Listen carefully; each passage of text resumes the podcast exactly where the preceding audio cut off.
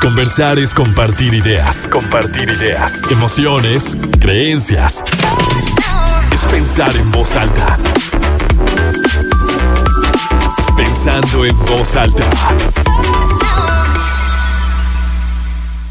¿Cómo están? Muy buenos días, bienvenidos a Pensando en Voz Alta, soy Lucio Olivares y me da muchísimo gusto saludarlos este sábado 6 de mayo de 2023, son las 11 de la mañana en punto, tenemos 30 grados centígrados en el centro de Torreón.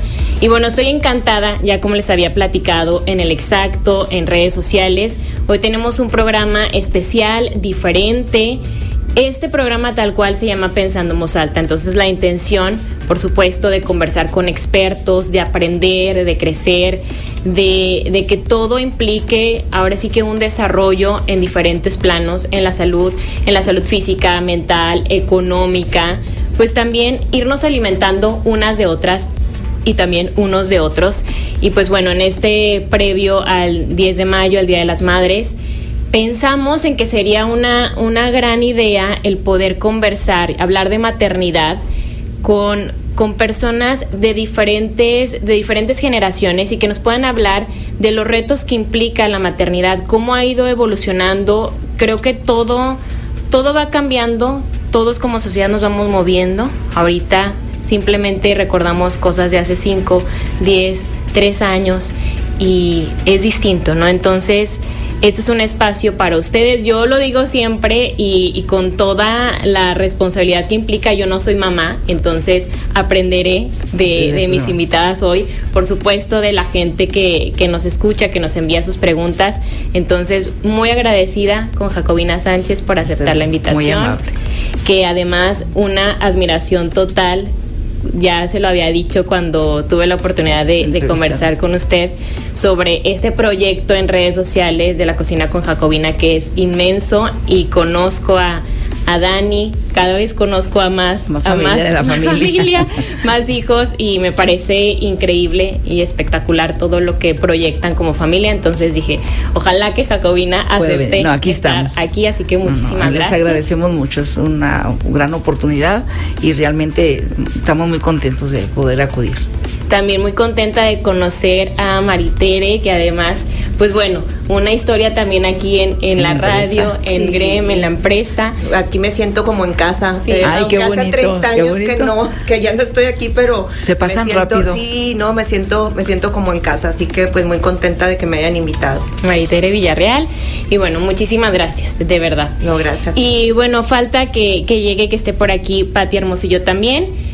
Y bueno, a mí me gustaría que empezáramos así de lo general a lo, a lo particular, ¿no? ¿Qué, qué implica o qué, cómo definirían ustedes el, el ser mamá? Empezamos. Y, y, quiero sí decirles que la idea es que ustedes estén también platicando, o sea, se pueden interrumpir con confianza y todos eh, nos involucramos.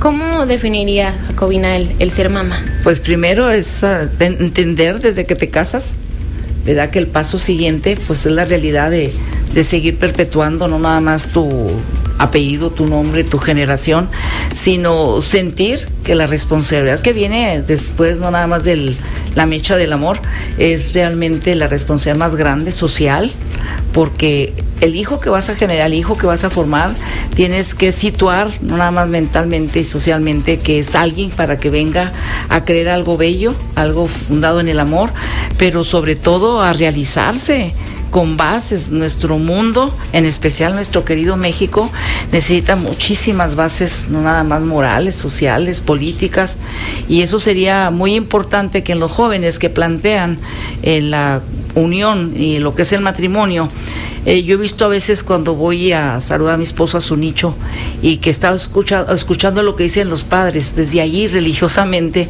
si enfocaran a la juventud de otra manera sobre la responsabilidad de lo que es la familia, lo que es el matrimonio, a la mamá, lo que es la maternidad, yo pienso que pudiéramos hacer más de que tanta oración, tanto rezo que nomás nos lleva a lo espiritual. Tenemos que actuar mucho ahorita socialmente porque estamos, la juventud yo veo que hay mucha confusión de realidad, por eso hay tanto divorcio, tanta cosa con tanta facilidad. Son buenas las libertades, pero también debe haber limitantes. ¿Por qué? Porque la llevan los hijos. Entonces, otra cosa que para mí ha sido muy importante en relación a la familia es crear unas bases no solamente de unión familiar y de amor, sino también de participación socialmente que seas un ciudadano que pueda aportar, que pueda crear, que pueda dar. ¿verdad? Sin estar pensando que vas a recibir algo cambio, no. Y la mamá pues es la base porque somos las que formamos realmente en el interior y yo no discrimino por nada al papá, pero realmente la que estamos más con los hijos, ¿verdad? Desde tener que alimentarlos es la mamá. Sí, hace poquito hacíamos un programa justo sobre, el título era Dejar de ser hija para ser mamá y la psicóloga Ivonne Martínez Humphrey nos decía que si el lazo de mamá hija, mamá, hijo, es el más fuerte que vas a tener en tu Toda vida. la vida. Y, y como lo mencionas, Jacobina, no es como por hacer de lado al papá, pero es es que ahí empieza, Sí, ¿no? sí, la vida, sí, o sea, en el, en el cuerpo de la mamá. Y dice algo bien interesante que justo era como de los puntos que me, que me comentaban en redes sociales sobre este tema. Esto de el pensar, ok, me caso, entonces el paso siguiente es ser mamá, es como el rol El que rol. como mujer me corresponde. Y eso con el tiempo ha ido cambiando, ¿no? Hay, hay, muchos, hay muchos movimientos sociales que, que dicen, bueno, es que no por ser mujer tengo que ser mamá, no por decidir casarme tengo que ser mamá, no tiene que ser ese el proyecto como familia, o sea, o más bien como pareja, el proyecto no necesariamente tiene que ser construir una, una familia, el tener muchos hijos, puede ser el construir otro tipo de, proyecto, como un proyecto laboral, el viajar o el- distintas cosas. ¿A ti, Maritere, lo, lo viviste o lo sentías todavía así, como el me tengo, tengo que ser mamá? Eh, No, fíjate que yo creo que, eh, así como tú lo mencionas, en mi generación empezaron a cambiar muchas cosas. Eh, sí, claro, mm, todavía estaba la construcción esa de que eh, te casas y bueno, pues sí, El vas a ser mamá y lo que sea, pero no tanto porque ya, digo, eh, muchas mujeres de mi generación ya eh, pensaban en, en- en una carrera o en, o construir algo este, en base a, a sus estudios o a su, a su carrera profesional. Y y, claro, también pensaban en, en formar una familia. Eh, pero, pero yo sí considero que todo esto ha ido cambiando Mucho, muchísimo, mucho. muchísimo. Eh, yo creo que la maternidad ahora, o, o siempre debió ser así, pero a- ahora más que nunca, es una vocación. ¿Por qué? Porque eh, ya eh, tener un hijo no es nada más de que, ay, pues es que ay, me, me corresponde como mujer No. ser mamá. No. Eh, es, es una vocación como, no, bueno, no lo voy a comparar como con una carrera o eso, porque es algo muy distinto, pero sí eh, que, que muy desde dentro tú desees eh, eh, serlo, Sí, Porque hay mujeres que la verdad, pues para ellas se eh, pasa a un segundo plano la maternidad o, o simplemente no les interesa y es válido. O sea, es muy válido no, no querer tener hijos, eh, quererse enfocar a, a- a otra cosa en su vida o, o sí tener una pareja, pero pues querer viajar o, o si- hay, hay quienes dicen, no voy a ser mamá simplemente porque este mundo es muy caótico y, y, Sí, este, habrá y bueno, de eso, se vale, se vale todo eso, hay que, hay que, este, vamos evolucionando como sociedad, como, como personas. Entonces, eh, a mí sí me tocó como esa transición en la que algunas mujeres pues preferían ya dedicarse a, su vida profesional y, y postergaban la maternidad o- o- o deseaban no tener hijos. Este, pero pues yo, yo sí, la verdad para mí siempre sí fue algo como una parte importante que yo siempre deseé desde niña, ¿verdad? O sea, yo siempre decía, ay, cuando tenga mis hijitos y todo. O sea, Sí. a lo mejor yo pensaba en, cuando era niña tener 10, bueno, pues fui bajando, ¿verdad? o sea, y hasta que me quedé en dos, pero este, eh, porque sí, pues antes eran los hijos que Dios Sí, me dé. sí, sí, sí. Yo, siete, yo la ocho, verdad diez. que, eh, digo, ¿cómo le hacían? No tengo idea. ¿Cuántos hijos tienen? Dos.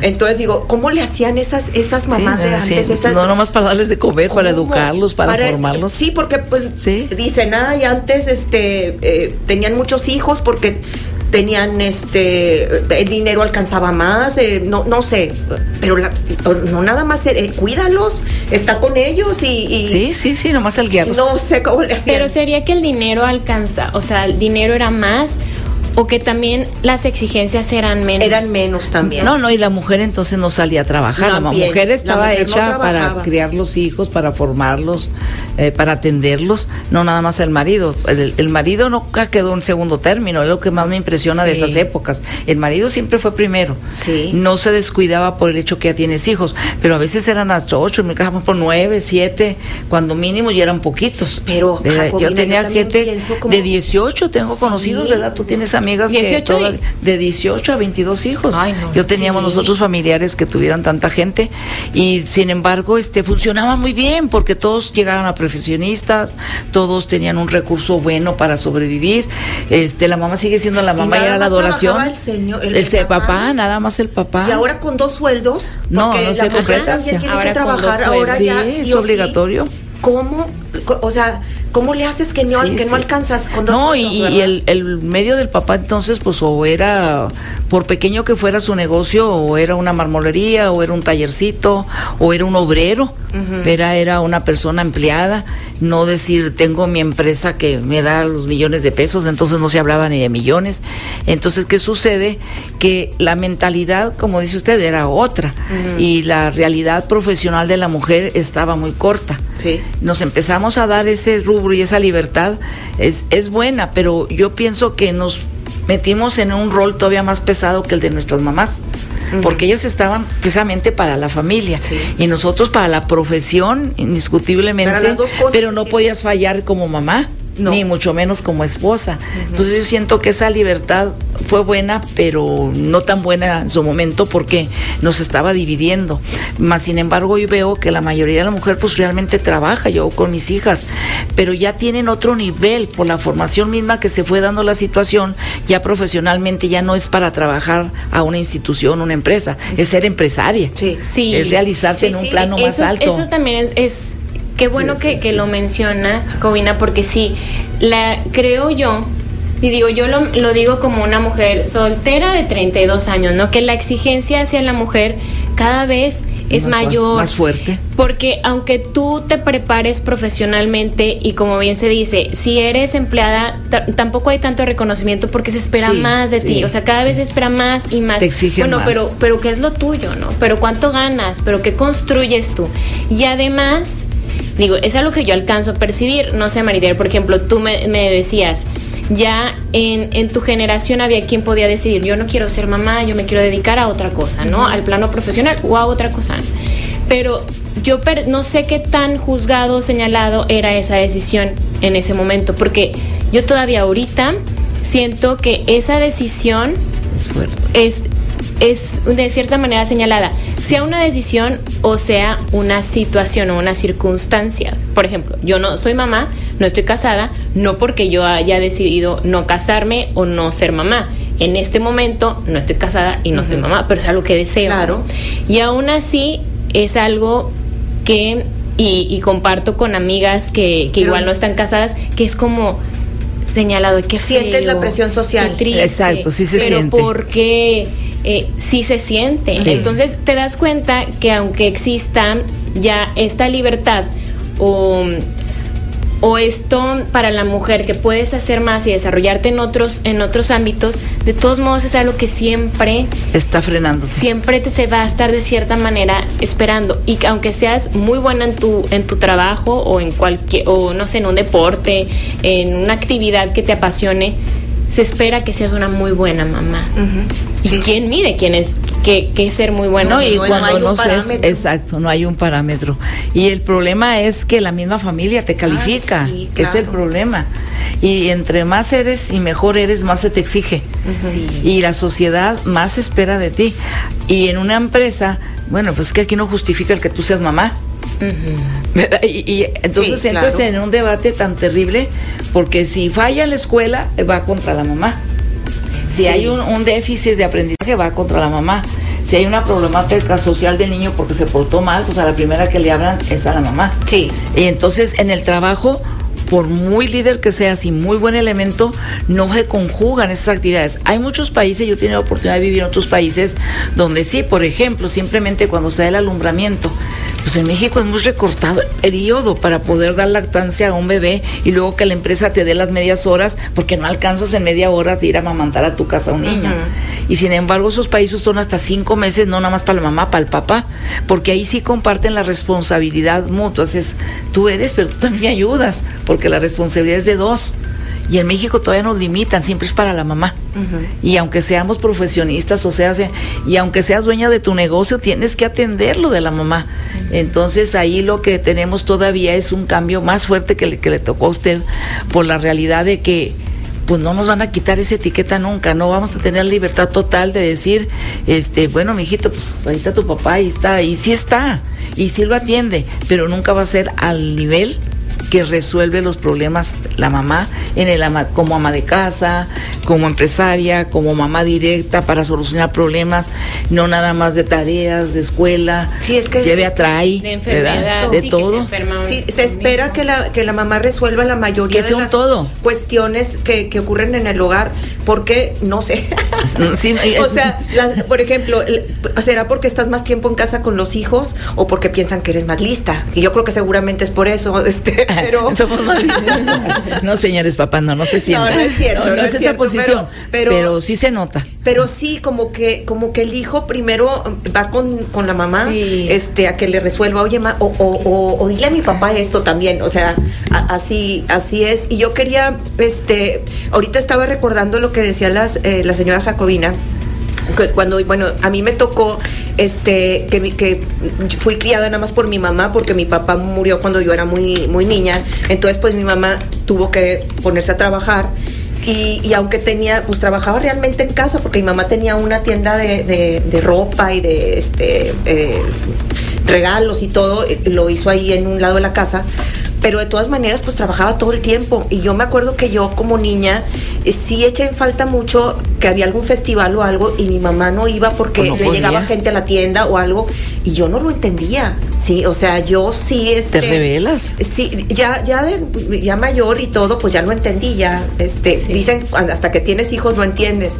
pero sí este Ah, entiendo ahora las mamás que trabajan o que no pueden salir de, de que están en una oficina o, o que no les autorizan. que no les autorizan sí. salir o que simplemente porque se no, no, sé cualquier situación que les sucede pues no pueden ir al, al, al, ni al festival del día de las madres a veces verdad y el niño pues sí, sí siente, siente, siente esa siente soledad mal, sí. verdad pero este ahora pues es, es mucho más eh, como que se entiende un poco más, es más, hasta en las empresas a veces sí, le, ya, ya, ya aportan un poquito de libertad. Eso es, eso es importante, ¿no? O sea, desde el aspecto social, la responsabilidad con, con el núcleo, sí. ¿no? Con el núcleo familiar, sí, porque definitivamente cuando eres niño o niña, pues tú no entiendes, ¿no? no o sea, no tú solo sabes y sientes mi mamá no estuvo, mi papá sí. no vino. Así es. Y, y, puede haber un montón de razones y de circunstancias por las cuales no haya podido llegar. Y a veces muy válidas, pero ellos por no supuesto, lo entienden. No, por supuesto, o sea, pero tú no lo entiendes. ¿Y, Vamos ¿y a hacer, cómo le explicas? Va? Sí, ¿cómo le explicas? En ese momento no se va a entender. Vamos a hacer la primera pausa sí. y seguimos hablando de la maternidad.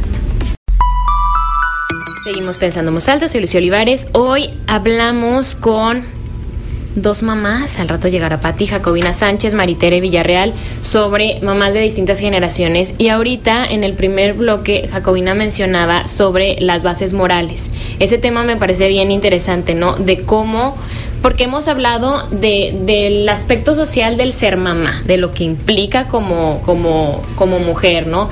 En, en este momento, sobre todo pero también la educación de los hijos pues va cambiando y sí. se va adecuando. Ahorita hay muchas, muchas necesidades distintas, porque hay otros temas, porque hay otros intereses, porque hay más libertades también. Sí.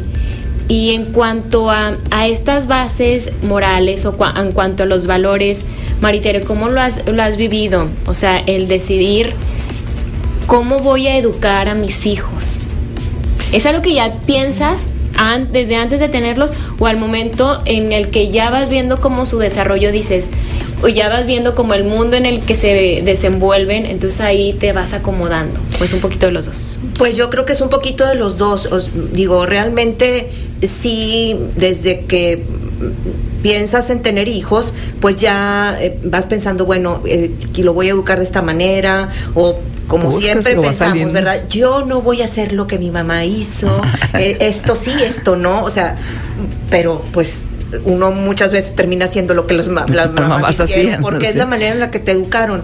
Eh, pero también eh, pues vas tomando herramientas este de simplemente ver cómo a lo mejor tus amigas también están educando a sus hijos o de lo que viste este eh, en una plática porque pues ya yo me acuerdo que en Hay el más información. en el colegio de mis hijos ellos estudiaron también yo estudié en ese colegio bueno este eh, eh, también eso tiene que ver eh, Claro. ay es que yo quiero que también estudien donde yo estudié porque yo fui muy feliz ahí y me gustó cómo me educaron entonces este pero me acuerdo que ya existía eh, algo que se llama escuela para padres Sí. eso, eso no, no había en la generación de mi mamá, eh, la escuela para padres. ¿Y si ayuda? Así ayuda, realmente sí, sí, pues es una manera en la que, en la que este eh, te, te tratan de dar herramientas precisamente para, para que tú este interactúes de la mejor manera con tus hijos o los eduques o, veas eh, los, los problemas que puedes tener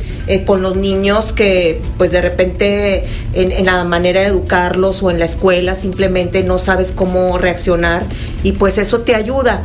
Pero este pues también no nada más es es la educación que uno le quiere dar el papá también cuenta Sí, entonces ahí sí yo lo he visto como a veces lo hablo con mi esposo y le digo es que es un choque también de, de entre tú y yo porque Generación. a veces uno piensa una cosa, el otro piensa otra, entonces pues hay que eh, conciliar, ¿verdad? Yo quiero, bueno, yo quiero que hacer esto, eh, pasó esto con, eh, con el niño, eh, ¿qué vamos a hacer? Y yo pienso una cosa, el papá piensa otra, entonces... El sí, maestro otra. El maestro otra, entonces pues vamos pensando entre todos qué es eh, la mejor, Qué es lo mejor. qué es lo mejor para, para el niño, ¿verdad? Y, y también, eh, pues, eh, el choque generacional entre los hijos eh, a veces es... Hasta los abuelos, porque Sí. tomamos parte. Sí, porque, Claro. pues, bueno, por ejemplo, mi mamá pues también quería ahí este... Opinar. Opinar, el- eh, la, la otra abuela pues también, o sea, entonces sí son, son muchas cosas, pero yo ahorita que mis hijos ya son, los dos son ya mayores de 20 años, eh, ya veo las cosas de una manera que, que mis hijos la ven de una manera muy distinta a la Sí. que yo la vi. A veces yo platico con mi hija que tiene 26 años y este y le digo, es que hija, o sea, entiéndeme que yo esto no o, sea, no lo veo como tú porque no quieres que yo piense como tú porque yo soy otra generación, sin embargo, eh, eh, lo respeto, ¿sí? Hay cosas, por ejemplo, híjole, ahorita a mí, o sea, que, que, que son, que son saltos generacionales, por ejemplo, los tatuajes, este, el, el vivir con, con la pareja, Sí. o sea, ha cambiado una cosa tener una unión formal. extraordinaria, Sí. extraordinaria. Y, y bueno, aunque yo me considero muy open mind, o sea, la verdad, siempre me he considerado open mind, pero de veras hay cosas como que, como que me han rebasado, pero No lo acepto. eh, eh, no lo, lo acepto. Ajá. O sea, me han re- me- siento que me han rebasado, pero trato ya de, de este, pues de, de respetar. Sí. De respetar porque Son pues, decisiones de son adultos. decisiones de adultos exactamente, no son niños y bueno, pues yo tengo que, que aceptar sus decisiones, aunque no, aunque no esté yo este completamente de acuerdo. Sí, ¿verdad? y rompe con, con la educación. Con la educación que y yo con la idea que, que tú tenías. Porque es que eso pasa, ¿no? Que, que nosotros nos vamos construyendo y a lo mejor creemos que así como nos educaron, pensamos, sentimos y vivimos ahorita, así nos va a alcanzar para el futuro. A 10 años, y, ¿no? y No. no. y que ya nos hemos dado cuenta de que todo va cambiando muy rápido.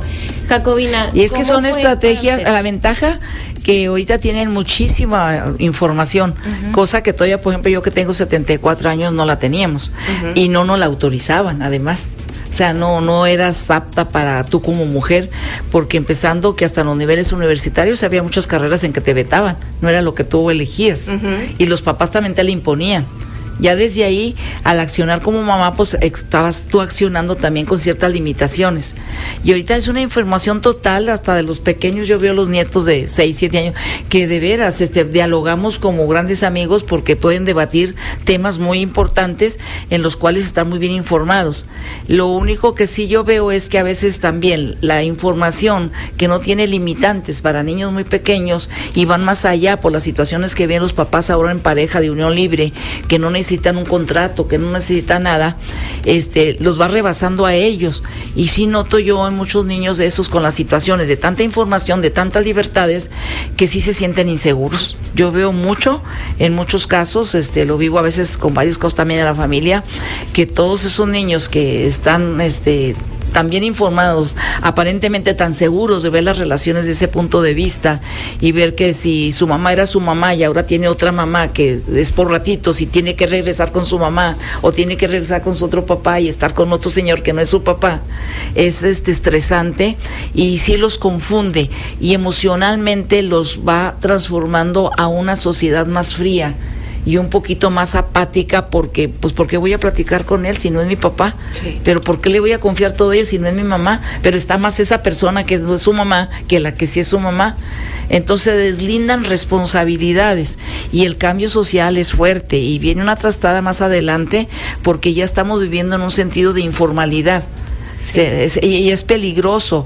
Eh, por ejemplo, yo tuve la oportunidad en el 82 y 80 y tantos, estuve viviendo en otros países y me daba cuenta que esa informalidad lleva a que cuando somos adultos y somos ancianos quedamos solos por la misma informalidad que con que ellos viven, porque hablamos de Alemania, Francia, tuve buen rato de estar viviendo países así, donde yo siempre vi eso, que así viven en unión libre, ahora con Juanito, ahora con Pedrito, se llámense como se llaman ellos en su país, este, eh, con mucha facilidad se deslindan de responsabilidades y no hay un contrato de ningún tipo y la ventaja ya es que cuando mucho tienen un hijo, tendrán tres, cuatro mascotas, pero hijos casi no.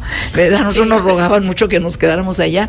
El detalle es que esa informalidad hace que los hijos vivan ya en las chambres estudiantiles solas, que se hagan su vida solos, ya de 14, 15 años ya se pueden independizar totalmente. Y es, a ese punto estamos llegando en nuestro país y no nos estamos dando cuenta. Entonces, chacos, que eh, chamaquitos de 15, 14, de 12 años, que ellos ya deciden por cuenta propia, esté bien o no esté porque no tiene la base de esa unión y, no tiene la mamá, la maternidad detrás de él. Hace poco también teníamos un, tuvimos un programa con una psicóloga, se llama Kay Rodríguez, sobre cómo exigirle a los hijos como para que tengan éxito, o sea, como para que sean personas exitosas, profesionales, buenas, con valores, sin que se convierta en, en algo demasiado estresante para ellos. Y a mí me, me sorprendió mucho lo que nos decía, porque mencionó es que el papel de los padres es hacer buenas personas, es,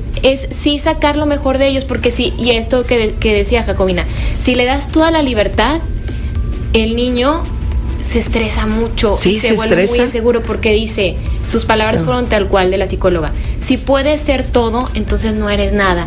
Y el papá tiende, o, su función es ser una guía. Vamos a hacer la pausa rápido y seguimos platicando. Seguimos pensando en voz alta, soy Lucio Olivares. Estamos hablando de mamás de tres generaciones, es el tema de hoy en el marco del, 10 de mayo.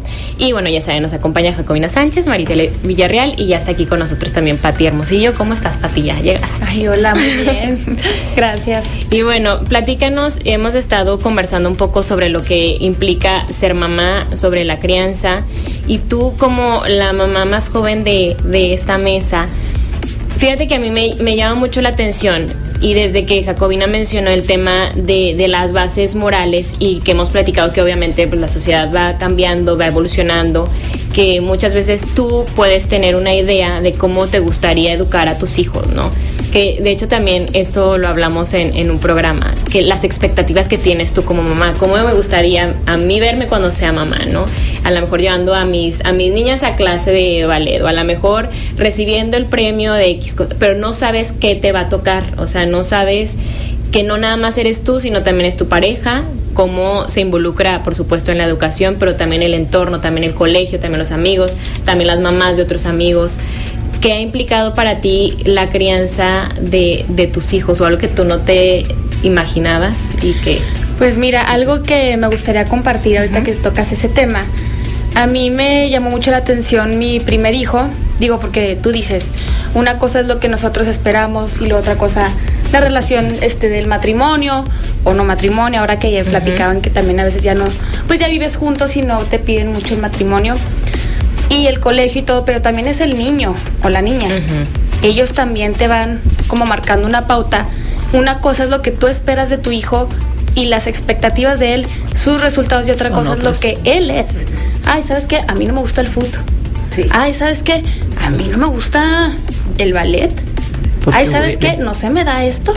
Ay, ¿sabes qué? Híjole, pues te saco siete aquí, pero te saco diez acá.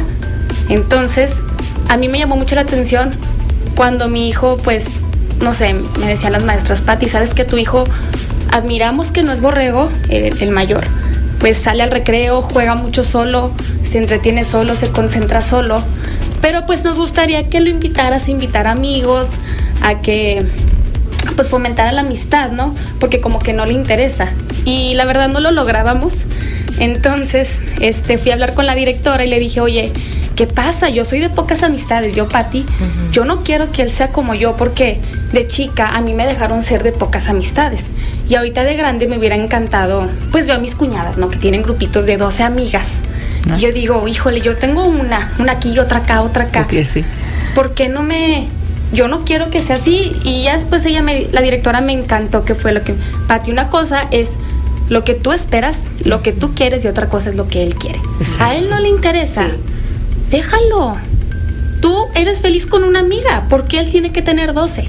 Si él es feliz con uno o con ninguno y va a tener con su pareja suficiente más adelante o como él quiera, dijo, él te va a ir marcando la pauta y eso no es relevante. Entonces hay que dejarlos y hay que ir como escuchando y dejando que nos vayan guiando también ellos en nuestra maternidad. Ay, me dieron hasta ganas de llorar con eso, porque como ese es justo el amor, ¿no? O sea, que tú... Dejarlo ser. Ajá. Y, y abrazar a la persona, digo, obviamente me imagino que, que como mamá siempre se dice, es el amor más grande, ¿no? Yo le digo a mi mamá, es que para mí, o sea, el amor más grande que yo conozco es el que yo les tengo a ustedes como mis papás, ¿no? Es el lazo más fuerte que yo tengo. Y mi mamá dice, sí, es el lazo más fuerte que tú tienes, pero cuando ya te conviertes en mamá o en papá, te das cuenta que nada va a suplir el, amor, que sientes por tu hijo. Y es eso, el como quitar estas expectativas, porque como hija, bueno, yo solamente puedo hablar como hija, pero también es difícil cuando reconoces que tus papás esperan algo de ti que a lo mejor dices, me encantaría dártelo, mamá, pero no soy. no se me da. O sea, no, para y al revés también, ¿eh? Al revés también, porque a veces eh, uno quisiera cumplir las expectativas de los hijos ah, y no, lo puedes hacer. Quisiera ser una super mamá, la mamá este deportista, la mamá eh, profesional, la mamá alivianada. alivianada. O sea, no puedes cumplir todos esos roles, es imposible. Yo precisamente platicaba ayer con mi hija, este, y le digo, es que hija, a lo mejor hubiera, o sea, yo, yo no soy perfecta. Quisiera ser la mamá ideal, pero no soy. O sea, tengo muchas, muchos defectos. Eh, y me tienes que, pues así como, como, me tienes que aceptar porque nadie nace sabiendo mamá. O sea, nadie, eh, no lo, lo vamos aprendiendo en el camino, ¿verdad? Entonces, y no hay una sola mamá perfecta, ni una. ¿Verdad? Entonces, eh, pues también eh, eh, a veces es el, rol de mamá es muy difícil porque quisiéramos partirnos en 20, estar en, su, en su clase de ballet, llevarla aquí, llevarla allá, a, la vez trabajar, a la vez este, ser la mejor cocinera, a la, vez, o sea, es, es muy difícil y cuando entendemos que no podemos cumplir todos esos roles a la perfección, entonces yo creo que empezamos a, a, este, a descansar Sí, porque también tenemos que pensar en nosotras mismas. Si nada más estás pensando en, el, en el esposo, en ser esto, en ser lo otro, y te, y, te descuidas a ti, entonces ahí sí yo pienso que te estás, o sea, no, no, te, no puedes perder, perderte a ti, no puedes perder esa parte de ti, no puedes dejar de consentirte a ti, no puedes dejar de tener tus hobbies, de tener, o sea, para ser una buena mamá, una buena esposa, una buena amiga o hija, pues también tienes que tú tener, eh, pensar en ti primero. O sea, tú debes de ser nadie tu puede prioridad. Dar, nadie puede dar lo que no puede tener. Así es. Eso es muy importante. Y sí, es, es, muy, es muy padre que lo platiques con tu hija. Bueno, si algo he aprendido yo que no se compara, soy mucho más joven que ustedes y con mis hijos, bueno, están muy chiquitos, yo empecé a los 21 años, sin embargo, algo he aprendido que mi mamá es de las que desde chica nos decía, liberen culpas. Y la culpa viene desde esa responsabilidad de querer dar el 10 de 10. Sí. Pero los hijos acuérdense que absorben más que lo que les digamos, absorben lo que hacemos. Entonces, al liberar culpa, al disculparnos, al explicarles que estamos dando nuestro 10 y nuestro 10 es diferente al de cada mamá, como cada hijo. Estamos liberándolos a ellos en su futuro, en su presente, de liberarse de ellos mismos de expectativas que no existen. Entonces ellos van a, eh, a crecer más libres en su autoestima, en su seguridad y no van a estar con él, ay, pues, híjole, y si hablo y la riego, y si no pregunto, qué pena, van a ver que me equivoqué, van a ver que no sé, van, no me atrevo a ir, no me atrevo a ¿Por qué? Pues porque hay una culpa de una expectativa que no lograste. A lo mejor los papás no lo hicieron, pero lo aprendieron que su mamá era su papá. Y es cuando dicen, ah, es que es como su papá. Pues absorben. Entonces, si tú estás liberando de tu hija, ¿sabes qué, mi amor? Yo no puedo, o sea, soy diferente. Tu hija está aprendiendo a que ella puede ser diferente y está bien. Está bonito. ¿Qué ha sido, Jacobina, lo más difícil de ser mamá para usted? Es que depende la situación que te toque vivir como pareja y dónde te toque vivir. Es muy diferente ser mamá en nuestro país, en cada estado, porque nosotros México es tan controversial y tan grande que si yo viví en Chiapas, la forma de mentalizar mi forma de actuar como madre, no más socialmente, sino internamente, es muy diferente a que, que estoy ahora en Pila, pero es muy diferente cuando viví en Europa porque son tan liberadas las europeas en ese sentido de la maternidad, que si los dejas o no los dejas, si hacen o no hacen, ya desde cinco años van a la lavandería a llevar su mochilita ellos solitos y ya están con su librito entreteniéndose y no necesitan aparentemente la mamá. Mm. Eso es lo que se piensa. Y por ejemplo, si yo estoy en Chiapas y no tengo de la manita al niño y estoy con él en todo momento, pues soy una pésima mamá y lo puedo estar hasta presionando y estar molesta porque tengo que estar en todo momento de la manita con él. Y, y vivo en Coahuila, hace un sentido de libertad más formal porque hasta los colegios te apoyan, las pláticas de la escuela de padres, este, el sentir es otro un poco más tipo americano. Y si me voy a Estados Unidos es otro rol terriblemente de la maternidad porque no me necesitan, son tan liberados desde los 10 años que ellos van y vienen y nomás es de llevarlos y traerlos, pero no te necesitan tanto hasta para una plática, un consejo, porque lo toman más del amigo que de la mamá. Entonces que depende mucho también el entorno. Yo he tenido la ventaja y la desventaja que he vivido en muchísimos lugares, en muchísimas partes donde a veces confunde la situación de cómo debes actuar. pero es que allá nos dabas toda la chanza. ¿Y por qué ahora no? No podemos salir solos. Pues porque aquí la situación, pues cuando estuvo el narcotráfico muy pesado, que no nos deja ir que a las discos, que acá, si no éramos nosotros o íbamos por ellos, no podían salir, ¿verdad? A donde estás en un entorno donde pueden ir a donde quieran y aunque sean de cuatro años ya andan en, el metrobús o ya andan en línea, porque, por ejemplo, en Alemania, que hay todo sentido de libertad, que los niños son muy bien cuidados por las unidades de transporte. ¿Y dónde aquí vas a dejar un niño que se vaya y se venga solo? Ni en un Uber, aunque tú lo pagues. Entonces, son situaciones que vas viviendo que alternan mucho con el criterio de dónde estás en el entorno donde vives. Sí. Entonces, a mí me tocó eso y, a veces te confunde, porque de repente puede ser muy estricta y a veces puede ser muy pasalona y, y tú lo defines como bueno, pero pues también confundes a, los niños. Cuando llegamos aquí a Torreón, para mí fue una situación muy crítica, porque los arrancas de una entidad de todas libertades, vienes del extranjero con todas las libertades del mundo, todas las creencias buenas, y resulta que aquí no encajas ni con el idioma. Entonces son situaciones a veces muy pesadas para los niños y como dices tú, hay que entenderlos primero a ellos para poder entender qué posición tomas como padre y como madre, para poderlos guiar, y qué posición tomas con las mamás que te van a estar en tu grupo. Yo soy de muy pocas amigas también, tengo mucho conocido, mucha gente me conoce, gracias a Dios, y estoy bendecida por ello, pero no, no puedo con mucho porque mi forma de pensar es muy diferente a cómo es el entorno que, hay en la comunidad. Eso sí, el entorno tiene muchísimo, muchísimo que ver. Ahorita, por ejemplo, nos decían, ok, la presión que luego también se pueden ejercer por las redes sociales, que creo que luego hay muchas personas como tú, Pati, que, que también comparten esta maternidad real, que, que es necesaria, ¿no? O sea, no desde no es desde, desde, la perfección o de la foto bonita que tú digas, ¿cómo puede estar siempre hermosa y sus hijos siempre bien portados y comen perfecto y, y todo es perfecto? Porque claro que quien, quien recibe ese mensaje es como, no, yo lo estoy haciendo muy mal, ¿no? Y es una, es una responsabilidad social eh, y un, además se está aportando mucho desde ese lugar. Creo que también es parte de lo por lo cual lo hace. Sí, a mí me llegan muchos mensajes que así dicen. Pati, me encanta verte porque no sufro envidia. Eso es bueno. Me encanta verte porque no me frustro. Pati, me encanta. Y luego, cuando se los mando a mi esposo, a mi familia, dicen, ay, ¿qué, qué sangrona o qué? Y yo, para nada.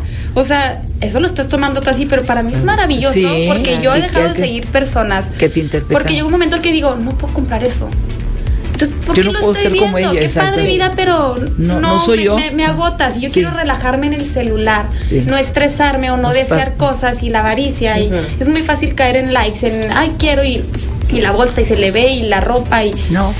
y yo dije, pues qué bonito que, que, que yo no les genere la envidia y que no les genere la frustración y que puedan verlo y reírse y decir, yo vivo eso, yo lo vivo. O yo así. necesito eso. Ajá, bueno, pues sí, también, porque hay mucha gente que de ese proyecto, de ese plan de vida, te toma no nomás como ejemplo y va a ser tu seguidor, pero lo toma para vivir bien y es donde está uno actuando.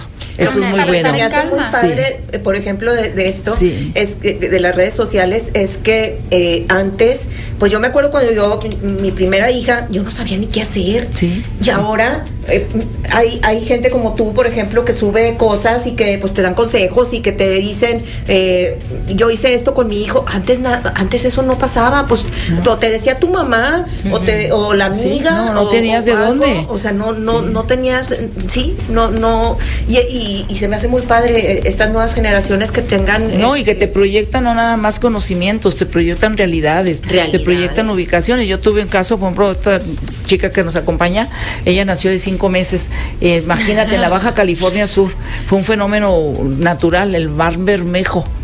Y a todos, a las ballenas, tuvieron que barrarse del mar, eran 67 ballenas por el caso natural que estaba hirviendo el agua en el mar, y irte en una guajolota, le decían a la avioneta toda desbaratada, y atreverte a salir para ir a buscar ayuda, pues a Hermosillo, a donde fuera. Y son situaciones en que las dices, ¿qué haces? Y decía mi suegra, mi mamá, bueno, pues esa niña va a morir. O sea, en lugar de decir lucha, lucha, busca, es- están en el fin del mundo, están locos, ¿cómo se van a atravesar al mar caliente? O sea, entonces, imagínate cuando yo luchaba por ella, porque era mi segunda niña, y, y sin embargo, un eh, pediatra especializado que viajaba a Estados Unidos a hacer casos especiales oyó la, la radio de la avioneta y él solo fue con amor y todo sin conocerlo. Y nos lleva al hospital más caro de todo el Hermosillo, y nosotros sin un peso en la mano. Y fue un caso caótico, él lo tomó como investigación y el fenómeno natural fue donde yo conocí a Yacusto, a personalidades muy eminentes por lo que estaba pasando en nuestro pueblo. Mas sin embargo la gente decía, pues se mueren los niños, no pasa nada. O sea, e- era tan natural la forma de ver la sociedad y todo el mundo y tú luchando contra viento y marea. Entonces son situaciones que tocan muy drásticas en la que tienes que luchar con la situación que vive otra mamá. O sea, así se mueren aquí los niños. ¿Cómo que se mueren? Entonces, toda esa lucha este, te hace más fuerte, pero te hace luchar contra la mentalidad de tu propia familia. Sí. Eso, Sí. es que eso es lo, ese es el crecimiento mayor Sí. que puedes experimentar en la vida, yo creo, cuando cuando decides como romper un poco el, molde, sí. aunque sea tantito, Sí, sí. implica de verdad que muchísimo. ¿Vamos Y- a hacer y- la pausa? Sí, claro. Sí, ahorita sí. No, y que te digan, no se puede. Así de fácil, nomás no, es que no, esa niña no, me- no, no, no le toca vivir. Pues, ¿cómo? Hablamos con mamás de tres generaciones y hay dos temas bien importantes que, que creo que son necesarios tocar. Este, este que mencionaban ahorita en el corte de el vivir tu vida. Luego se dice mucho que cuando te conviertes en mamá hay una parte de ti que, que se va, ¿no? Y que, y que es como ver primero por los demás, por mis hijos, y, y yo paso en segundo término. Y, y lo importante que es estar siempre buscando esos espacios para ti, para no perder tu... Pues es que no sé si la individualidad sí de plano se, se medio difumina, a lo mejor al principio, con la lactancia, los primeros meses, no sé, no sé cómo se vive. Y, pero esta, este esfuerzo por estar siempre como en contacto contigo, a ver qué me gusta, qué me apasiona, eh, mi trabajo, mi, mi tiempo, cómo lo han manejado. Difícil, pero bueno. ¿verdad? Es que les digo, para mí puede ser muy fácil hablarlo de, Sí, de desde este ese lugar punto, porque no o sea, lo he experimentado. Pero como mamá es otro rol. Sí, llega un momento en el que, por ejemplo, lo veo con mis cuñadas, que a veces les cuesta que tienen bebés más chiquitos que yo. Y me dicen, ¿cómo le haces? ¿Cómo le hiciste? Y le dije, yo les digo, tienes que forzar y comprometerte contigo misma de perdido una hora diario, dedicártelo a ti. Y es poquitito, ¿eh? Estás acostumbrado, vienes cuando ya eres, antes de ser mamá, el día es tuyo. Sí, una chulada. Y de repente ya no tienes como en tres años o Nada. dos, ni un minuto. Sí, desde que pones un pie bajo de la cama Sí, es o sea, para. porque aunque digas, ya nació, bueno, voy a hacer ejercicio y No. vengo a darle leche. No, reina. ¿A dónde? Y a veces los papás dicen, yo sí, yo sí tengo mis horitas, yo sí me voy de, no sé, a la baraja, a la pesca, a las motos, al revisor. Ah, qué padre, pero nosotras, pues todavía está, aunque se le pueda llamar, porque a veces veo amigas que es que es machismo, digo, sí, pero hay que entender que somos las mamás. Y yo, aunque sea deprimente a veces, porque a veces romantizamos la maternidad y sea muy pesado y a veces dices, llévame tren, por favor, pero yo no quisiera cambiarlo. O sea, sí, tenemos que aprender a estar bien nosotras, como decías aquí, que estar bien nosotras para estar bien con ellos y encontrando esa hora perdido para hacer ejercicio o para tu trabajo. Bueno, Dándotela. Ajá, estás bien contigo y entonces pues ¿Te sientes satisfecha? bien con ellos. Me dicen, ¿cómo Sí. le haces? No, no, no, no le hago. O sea, nada más que yo sí me doy mi hora y me la cumplo. No, y que aceptas tu realidad y te gusta tu realidad. Eso es bien importante. Sí, es que la asumes. por eso es la asumes. una- ese- como una decisión. Sí, ¿no? sí, Porque luego la culpa también llega, ¿no? Porque cuando la sientes impuesta o la sientes porque te tocó es otro rol, pero cuando lo haces con amor y lo sientes porque tú lo elegiste y porque estás bien con esa situación, tú eres feliz, se logra. Tú amas a tus hijos, amas a tu marido y a- amas como es y sigues este, amándolo en primer término y los hijos también. Y nunca va a ser uno ni en primero. Y si es que el esposo queda en segundo término, no, no, nadie queda en segundo ni en primer término, es la familia. Pero cuando se asume esa responsabilidad y ese amor por lograrlo, eh, todo marcha, todo marcha. Llega un tiempo en que ya cuando quedas sola te das cuenta que sí faltaste parte de ti, pero sí hiciste lo que a ti te nacía hacer. Y eso es cuando más seas feliz. importante. ¿Qué nos ibas a comentar, María? Fíjate que yo decidí cuando, cuando nació mi, mi primera hija que yo me quería dedicar el mayor tiempo posible y dejé de trabajar tiempo completo, ¿verdad? Este, entonces, eh, en ese, después ya eh, sí me como medio me arrepentí porque pues sí extrañaba este mi trabajo. trabajo y todo, pero eh, creo que fue la mejor decisión para mí en ese momento. Sí, creo que digo, no me arrepiento. Este, ay, a veces me dicen, "Ay, mamá, es que nos te sacrificaste por mí." No. O sea, no, no, no, a ver, o sea, fue una decisión que yo tomé, ¿sí? Y, y que en ese momento yo la tomé y fue consciente buena. y fue buena. Este, afortunadamente, pues hay otras actividades que puedes hacer, eh, di clases, este, cosas que no me, que, que no, que no tenía yo que estar todo el tiempo ahí. Y también, la verdad, pues tengo la fortuna de que mi esposo siempre me ha ayudado mucho. O sea, es una persona que eh, siempre estuvo muy involucrado en la crianza. Este, les- él, él los bañaba, les daba, eh, les hacía de cenar. O sea, y yo, en toda mi, de- bueno, desde, desde que nacieron mis hijos, yo jamás falté a un café con mis amigas. O sea, yo- siempre nos juntamos una vez a la semana. Ah, qué bueno. Y jamás, jamás falté a un café con mis amigas, porque siempre se quedaban con mi esposo, o sea, este, él les daba de cenar, él hacía todo, desde ser. bebés. O sea, desde bebés. Entonces, pues yo, o sea, esa parte de mí nunca la, eh, eh, o sea, no, no puedo decir que, que yo me haya sentido este, en este aspecto. Desplazada o... Sí, de que, de que no puedo salir porque tengo los bebés y esto, el otro. No, o sea, la verdad sí tuve mucha ayuda de, de parte de mi esposo en una época en que todavía los esposos no se No se involucraban tanto. Sí, porque me tocó con amigas de que, de que no, o sea, ellas sí un año dejaron de salir y casi creo, o sea, porque aparte tenían que atender al, al marido. Sí. y, y ahorita ya creo que eso ha cambiado mucho y, y, qué, y qué padre, ¿verdad? O sea, porque la mujer también necesita su espacio.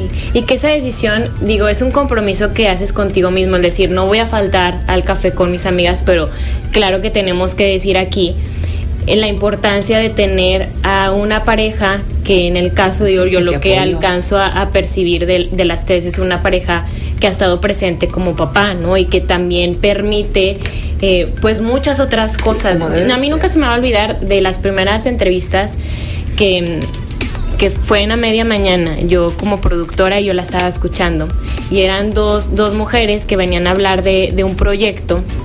Estaban hablando, me parece que era un, un tema de maternidad y una de ellas decía que ella era una directora de una empresa, fue directora de una empresa y que dejó por, por dedicarse a sus hijos, de su familia y empezó a llorar. Y a mí eso como me movió mucho porque dije, claro, o sea, como desde esta otra parte que tuya, que atesoras, que valoras, que te gusta, que te complementa y, y dejarla, que a lo mejor no es igual para todo el mundo. Puede haber una mujer que diga, ay, no, qué padre, yo me quiero dedicar de lleno a mis hijos y esa va a ser mi mayor alegría y mi mayor felicidad. Es, es mi proyecto y al que le quiero dedicar 24/7 y está perfecto, pero habrá quien diga, qué o sea, me dolió sí quiero mucho. ser mamá, pero también esto me duele, me duele mucho. Lo necesitaba, pero no lo aceptaba. Y aquí regresamos al tema de que pues hay circunstancias, ¿no? Sí, que, que, que no es igual para, para todos. Otro aspecto que, que también creo que va mucho con este tema generacional es lo que los, los niños o las generaciones más, más nuevas van pidiendo. O sea, bueno, podemos interpretar antes el tema de la sexualidad, lo decías Maritere, que a lo mejor ahora ya es más común que, que los chavos se vayan a vivir con sus parejas, que, por, que viajen. A lo mejor eso en, en alguna época era como que pues Uy, vas a viajar con tu novio, con tu novia. Y ahorita hay viajes largos, se pueden ir a Europa, se pueden ir a un montón de lugares. Eh, el tema de la identidad sexual que también se va explorando de una forma distinta y a lo mejor antes era eh, muy cerrado, o sea, eres hombre, eres mujer y punto. No hay nada allí intermedio. Ahorita hay, es un abanico de, de posibilidades. Ahorita se está buscando y se está luchando mucho co- como por esta apertura, por el entender, por el, el reconocer, justo por esta parte del amor también, de qué quieres ser, qué eres, cómo te identificas. Y siento que eso ha ido cambiando mucho, ¿no? Y que, y que también implica un reto como papás, tanto para hombres como para mujeres. Lo decías tú, eh, Maritere, desde el tema de, de los tatuajes, a lo mejor. em, No, del sexo. Ajá, claro. Que aceptes a un hijo que, que dices, este, pues yo nunca imaginé esto, o una hija que sea tercio. yo no lo tolero, no es que lo toleres. Ajá. No son Claro. tolerancias, son Exacto. realidades y hay que aceptarlo. Y antes en nuestras casas, me acuerdo en la época, pues eso no, ni desde secundaria, que hubiera un chico, lo sacaban de la escuela, que hubiera un gay este, y que se identificara en sus modos, y mucho menos una persona de sexo femenino. O sea, se reprimía todo eso y se escondían. Pues qué bueno que ha Entonces. Y ya- gracias a Dios y a la situación social, es yo veo, mi hija Daniela más chica es muy abierta de ideas y sus amigos conviven con nosotros y los que son o no son o como sean, son bienvenidos todos y ya tienes una apertura muy bella y es la aceptar las personas como son.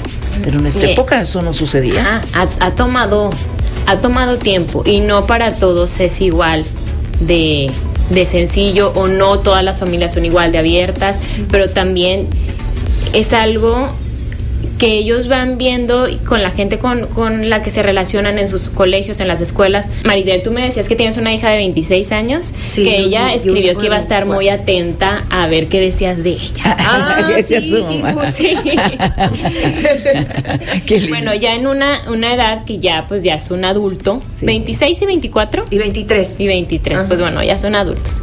¿Cómo te ha tocado a ti eh, ver esta como esta parte de, las libertades o lo que tú decías de mm, algo que a lo mejor no te imaginabas o no te tocó a ti cuando tenías esa edad? Bueno, te casaste a los 27, ¿verdad? Sí, Decías. sí, sí, sí, también no era tan chiquita y te digo en una época en que todavía eh, muchas se casaban muy jóvenes, ¿verdad? O sea, a los 23, 22, sí tenía amigas que de- de- empecé a juntarme, digo, pues ahora con quién me junto, ¿verdad? Sí, está porque no casada. encajaba. y luego Sí. buscaba otras sí, amigas y así, o sea, pero muy padre, la verdad que, que este que fue en el momento que, Que era que tuvo justo. que ser, cada- yo- es lo que yo digo, o sea, es que no es de de que te tienes que casar en una edad, es, es, es, es de que tú este, encuentres a la persona adecuada, o sea, y si no llega en ese momento, pues te puedes, puedes, ya ahorita lo bueno es que nadie te está diciendo que eres quedada como antes. Ah, exacto, eso no, no, ya no No, implica eso una ya, razón. gracias a Dios, no existe. Es la bendición O sea, no grande, existe, sí. ¿verdad? Entonces, No, es, ya es al revés. Ya Sí. tienes hijos, Sí. tienes cuatro. Ah, sí. Pero ¿A ¿por qué qué? edad te casaste? Oye, sí. ¿Por sí. qué? Ahora sí es al revés. Ay, pero a ver, tiene 21, se va a casar.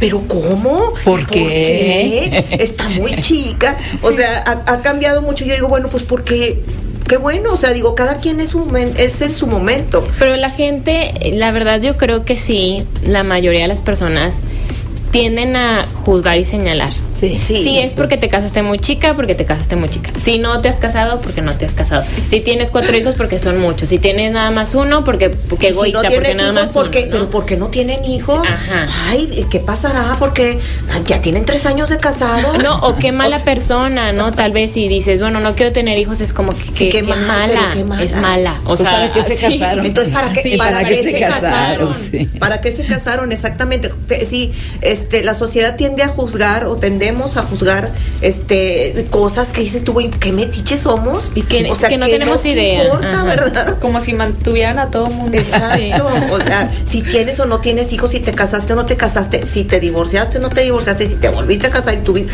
o sea, digo, ¿qué nos importa? Entonces, este, sí, yo, y, y- y eso era mucho más, es- este, evidente antes, ahorita como que ha cambiado un poquito y ya la gente Sí, ya, ya- ya más pues ya no te fijas tanto, ¿verdad? Ya Así como que ya Igual respetas, pregun- te exacto. preguntas Pero con o a respeto, solas sí. veo, pero ya no ya no te vas directo Ya a la no te persona. no te ofenden. Sí. Sí. Maritere, ¿cuál ha sido como tu principal reto como mamá? O sea, ¿qué, qué has visto?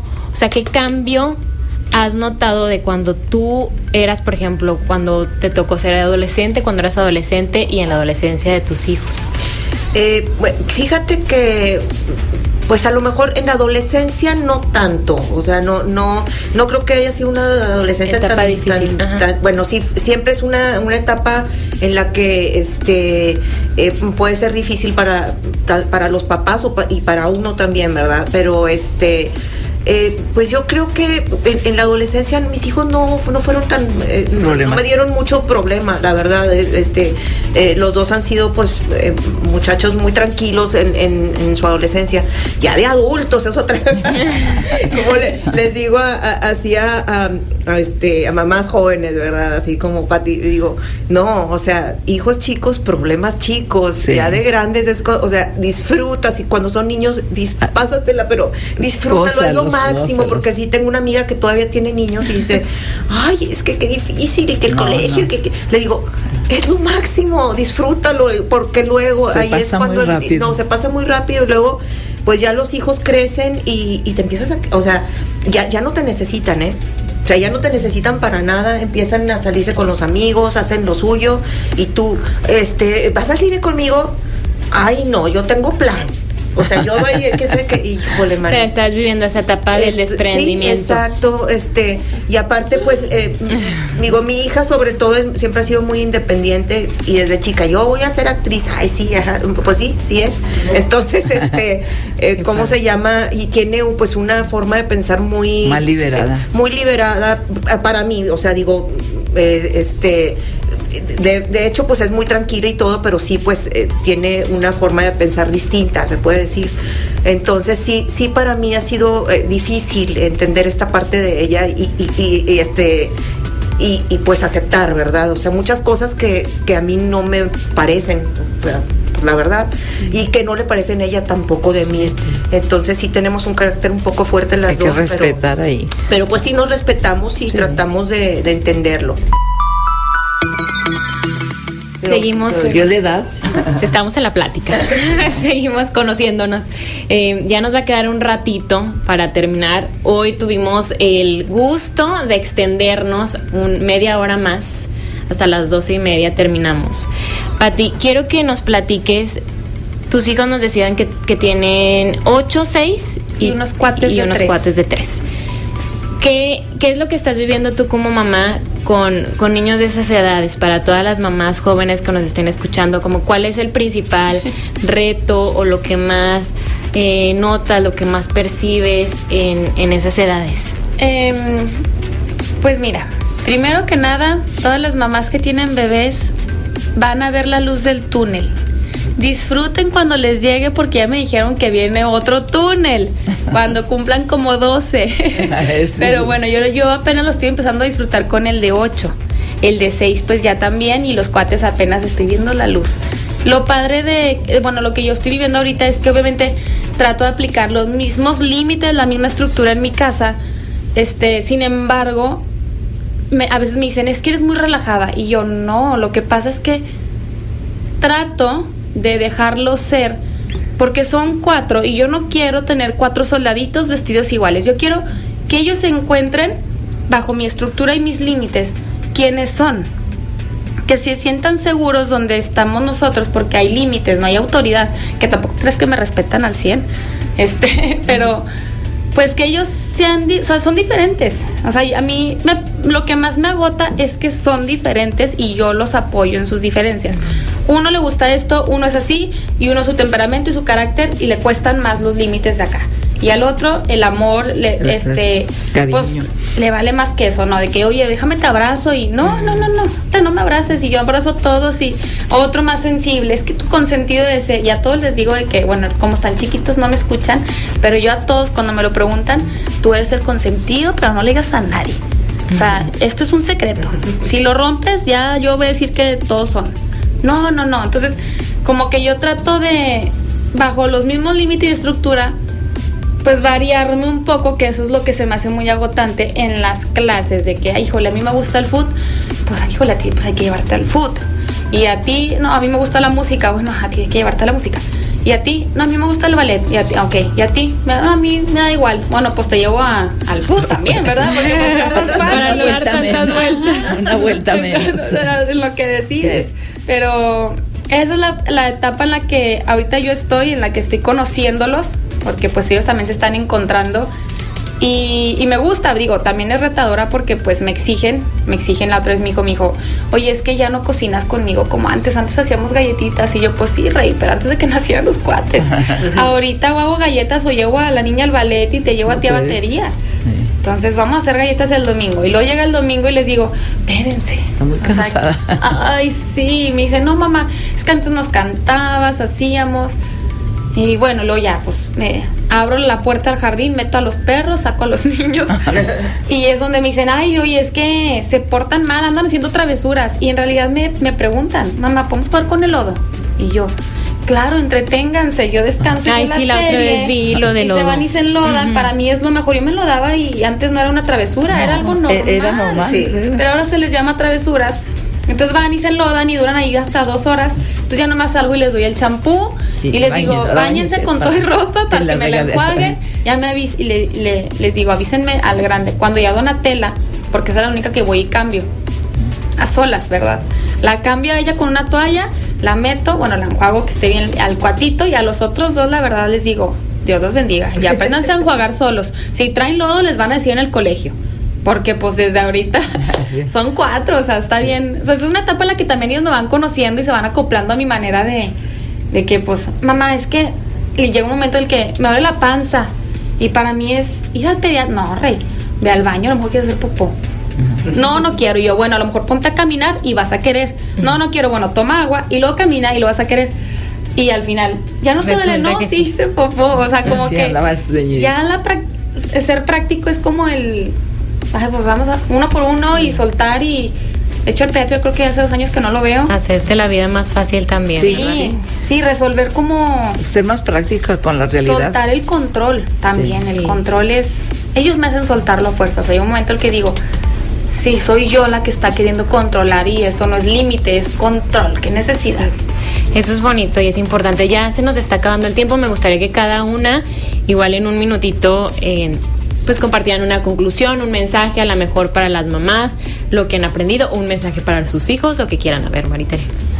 Eh, pues no, nada más que, eh, como les comenté al principio, la la maternidad, pues eh, realmente sí, yo considero que es una vocación y que eh, realmente desees eh, eh, a ese bebé, a ese niño, porque ese es un trabajo que no termina nunca. No. O sea, toda la vida esa personita va a estar contigo este, desde que nace hasta que pues Se va uno. se va uno de los dos, ¿verdad? Entonces, eh, disfrutar cada etapa, disfrutar la etapa de la niñez, la adolescencia, la, eh, eh, la adultez de tus hijos y acompañarlos en cada una de ellas con todo el amor, es lo único que podemos hacer las mamás, porque darles nuestro amor, eh, quererlos, comprenderlos como son y, y nada, pues eh, feliz día de las madres a todas las, las mamás que nos están escuchando.